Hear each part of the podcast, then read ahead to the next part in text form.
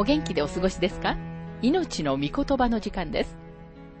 この番組は世界110カ国語に翻訳され、1967年から40年以上にわたって愛され続けている J. バーノン・マギー神学博士によるラジオ番組、スルー・ザ・バイブルをもとに日本語訳されたものです。旧新約聖書66巻の学びから、テサロニケ人への手紙の学びを続けてお送りしております。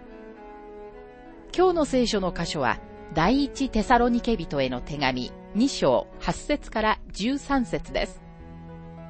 お話はラジオ牧師福田博之さんです。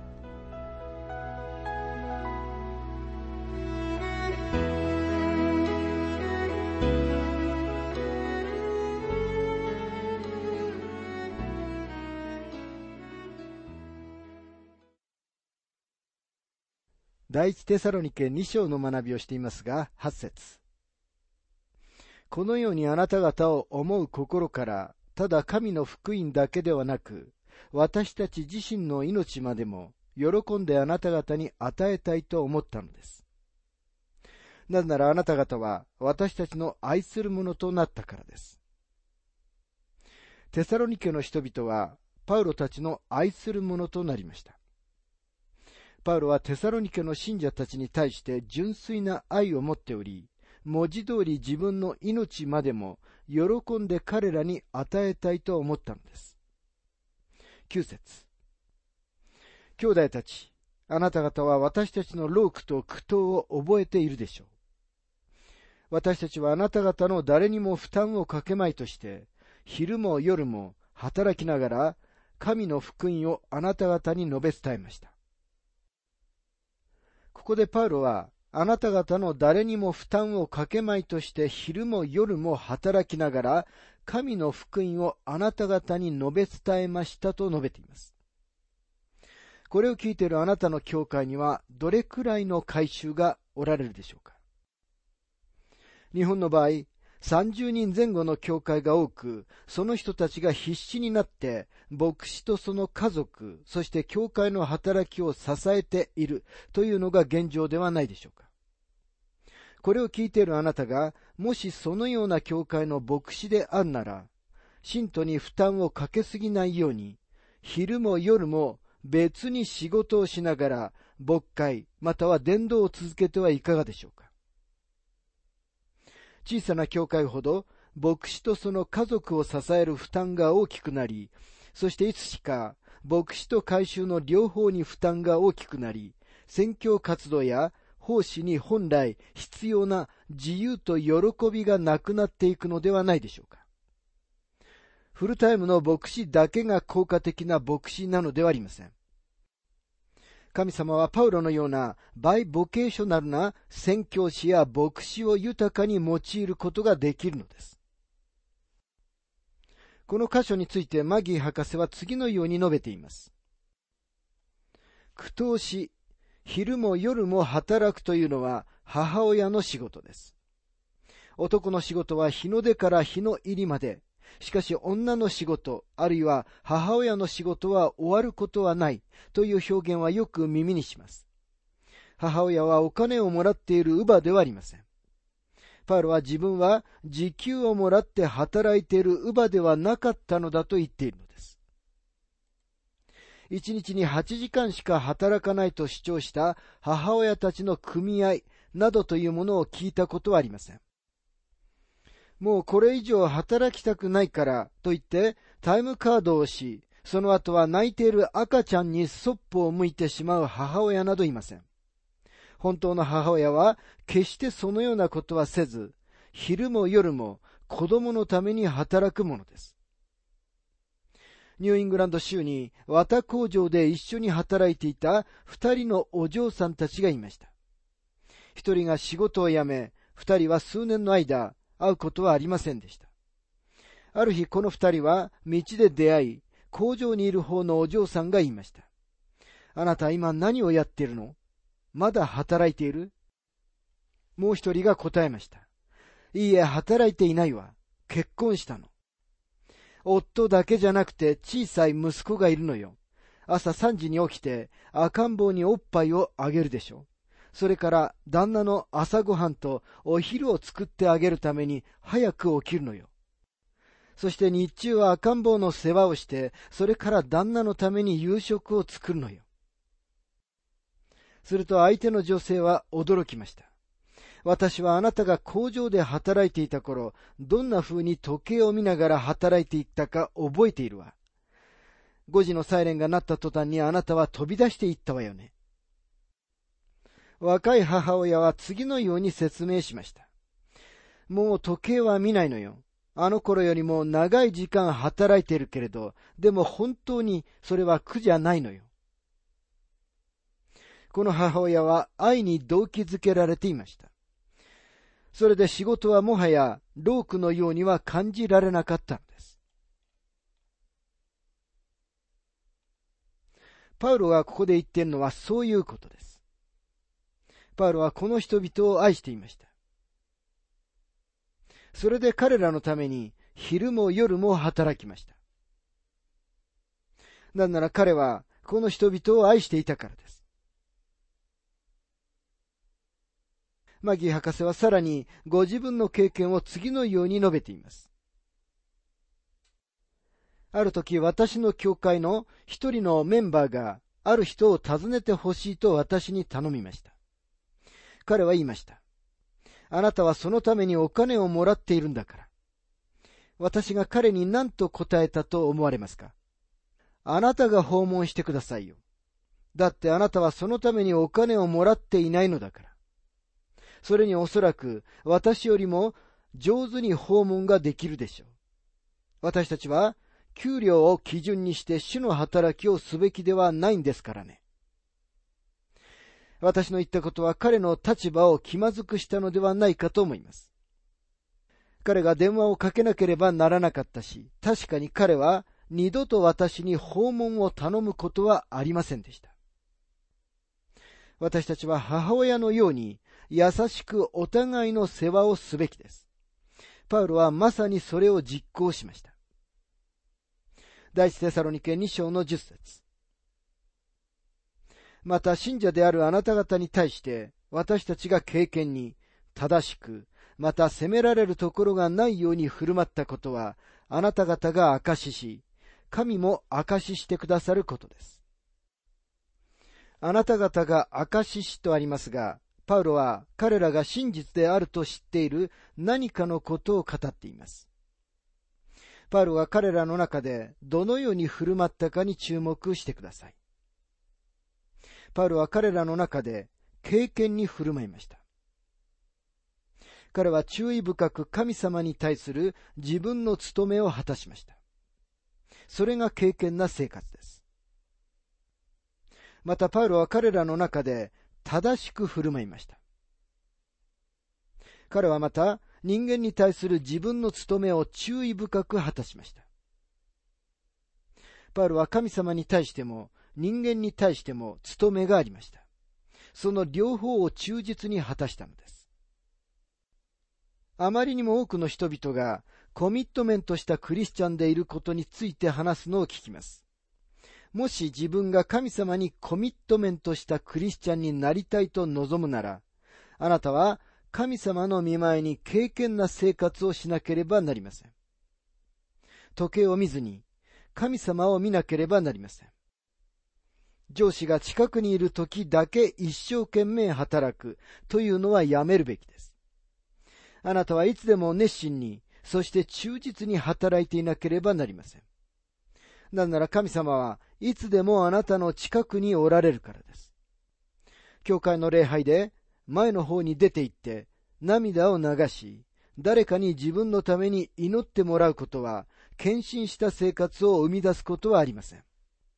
あなたの上司は、あなたのことをどう思っておられるでしょうか？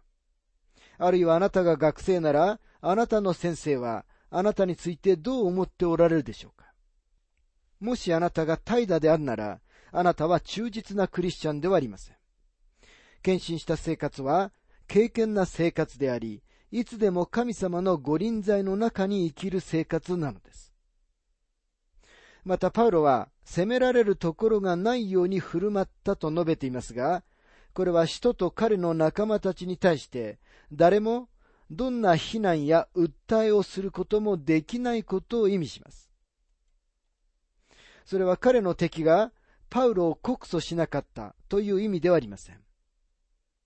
なぜなら確かにパウロの敵は彼を告訴したのです。でもその告訴は決して有効とされることはありませんでした。もしかしたら人々はあなたについてとてつもない悪口を言いふらすかもしれません。でも重要なのは、その批判が本当ではないということを確かめることです。パウロと彼の仲間たちは一貫して敬虔な生活を送りました。敬虔に生活することはとても重要です。敬虔な生活はあなたの救いを獲得することとは何の関わりもありませんが、あなたの周りの人たちの救いには大いに関係があります。なぜなら彼らは、あなたがどのような信仰を持ち、そしてその通りの生活をしているかどうかを見ているからです。第一セサロニケ2章の11節から12節またご承知の通り、私たちは父がその子供に対してするように、あなた方一人一人に、ご自身の御国と栄光とに召してくださる神にふさわしく歩むように進めをし、慰めを与え、厳かに命じました。進めをしとは、ギリシャ語では、パラカレオという言葉で、精霊を指すのに使われている言葉と同じです。パウロは彼らを助け、懇願し、罪を悟らせるために、彼らの傍らに寄り添ったことを意味します。主イエスは、世に罪と義と裁きについての誤りを認めさせる精霊を送ると言われました。ヨハネ16章の7節から11節しかし私は真実を言います。私が去っていくことはあなた方にとって益なのです。それはもし私が去っていかなければ、助け主があなた方のところに来ないからです。しかしもし行けば、私は助け主をあなた方のところに使わします。その方が来ると、罪について、義について、裁きについて、世にその誤りを認めさせます。罪についてというのは、彼らが私を信じないからです。また、義についてとは、私が父のもとに行き、あなた方がもはや私を見なくなるからです。裁きについてとは、この世を支配する者が裁かれたからです。精霊が人間に罪を認めさせるために用いることができるものとして示されないならば、福音は精霊の力のうちに示されてはいないと思います。つまり、精霊は人間に罪について、義について、裁きについて確信させることを意味します。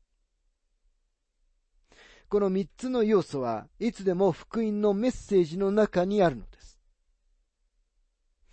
またここに書かれている慰めを与えという言葉は今日私たちが使うような意味で使われているのではありません。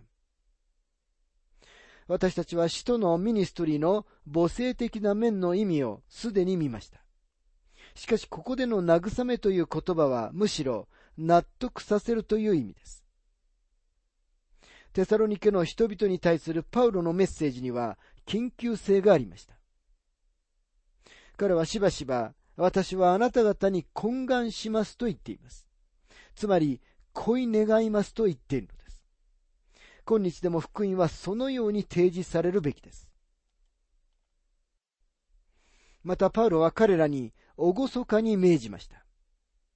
ここにはパウロのメッセージの厳粛さがあります。厳かに命じるとは力強い言葉です。それは精力的で強固で男性的です。今日の講談ではとても多くのめめしい説教がなされているのではないかと思います。リベラルな教会の平均的な礼拝を優しげな人々のグループの前に優しげな男性が立ち上がってもっと優しくなりましょうと促しているようなものだと定義した人がいます。そのような説教と礼拝を考えると気分が悪くなります。リベラルの説教者が主の復活について何と説教するかを聞くとき、ただ笑わずにはいられません。彼らは主の蘇りという歴史的な事実について手に負えないのです。例えばある説教者のタイトルは、イースターは花々の時と書かれていました。確かにイースターには花が飾られますが、これが力強く精力的な説教だと言えるでしょうかこのような水で薄めたスープのような説教を聞いている信徒が、霊的な健康を損ねるのは当たり前というものです。南部のある偉大なメソジストの伝道者がある時こんなことを言いました。一部の説教は、病気のバッタに食べさせるスープを作るほどの福音すら入っていない。それに比べて、使徒パウロのミニストリーは、なんと輝かしいものだったことでしょうかと、マギー博士は述べています。また、パウロはここで、ふさわしく歩むように進めていますが、これはエペソビトたちに対してもパウロが行った進めです。エペソビトへの手紙4章の一節にはこのように書かれています。さて、主の囚人である私は、あなた方に進めます。召されたあなた方は、その飯にふさわしく歩みなさい。またここには、ご自身の御国と栄光とに召してくださる神と書かれていますが、神様は生徒をご自分の御国に呼ばれました。この御国とは千年王国を指しています。そして栄光とは永遠の御国を指しているのです。言い換えれば、神様の偉大なご計画と目的の見通しを得よ。そして永遠の光の中に生きなさいということです。第一テサロニケ2章の13節こういうわけで、私たちとしてもまた、絶えず神に感謝しています。あなた方は私たちから神の指針の言葉を受けたとき、それを人間の言葉としてではなく、事実通りに神の言葉として受け入れてくれたからです。この神の言葉は信じているあなた方のうちに働いているのです。さて、ここに福音を述べ伝えることのもう一つの面が書かれています。パウロは、第一テサロニケ一章の五節ですでに次のように言っています。なぜなら私たちの福音があなた方に伝えられたのは言葉だけによったのではなく、力と精霊と強い確信とによったからです。福音はこのように述べ伝えられなければなりません。多くの人たちが説教者を批判するのを聞きます。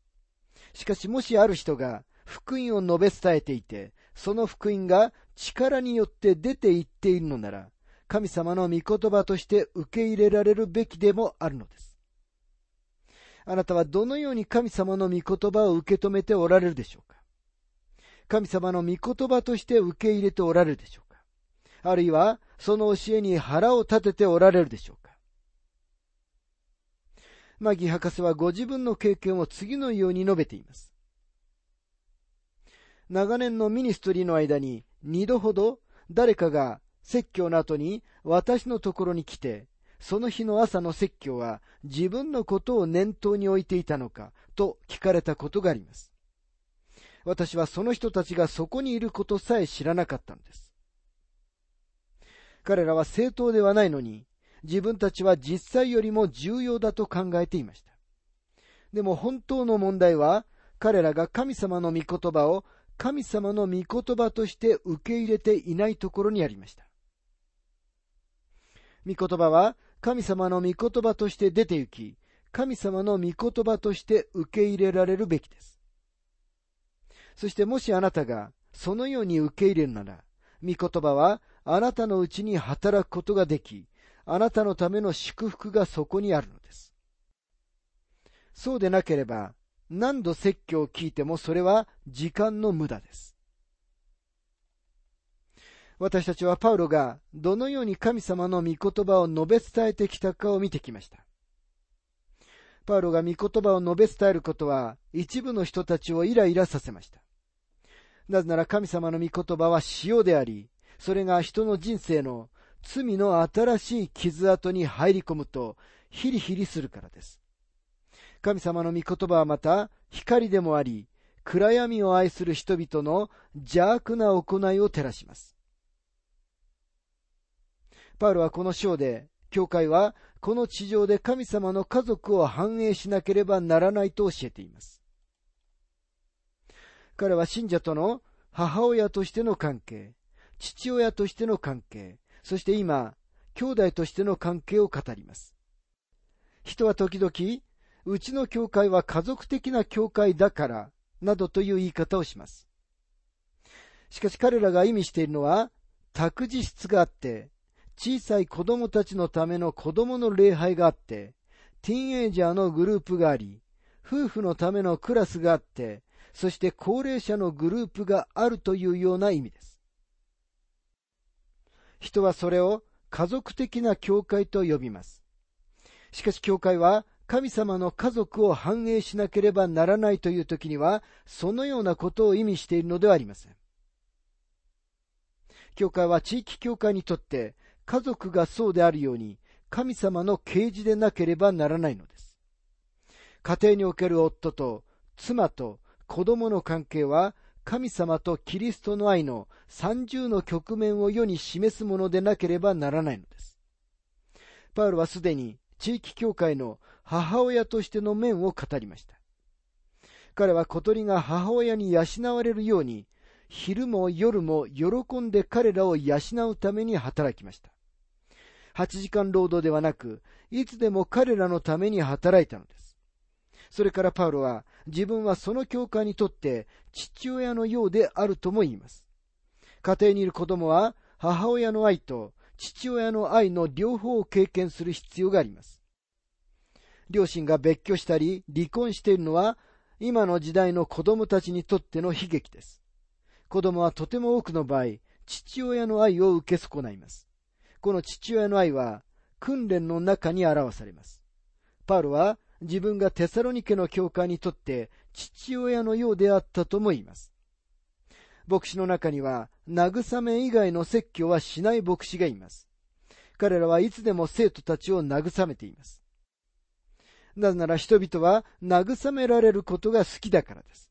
しかし私たちは慰めだけを求めるべきではありません。私たちには訓練も必要です。家庭と国とにおいてだけではなく、教会にも父親としての面、つまり訓練するという面が情けないほどに欠けているのではないでしょうかと、マギー博士は述べています。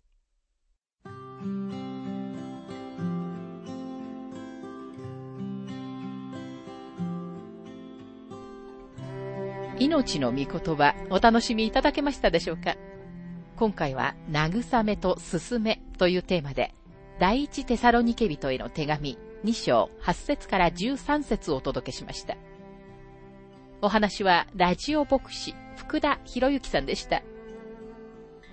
なお、番組では、あなたからのご意見、ご感想、また聖書に関するご質問をお待ちしております。お便りの宛先は、郵便番号592-8345大阪府堺市浜寺昭和町4-462浜寺聖書協会命の御言葉の係メールアドレスは全部小文字で ttb.hbc.gmail.com です。どうぞお気軽にお便りをお寄せください。それでは次回までごきげんよう。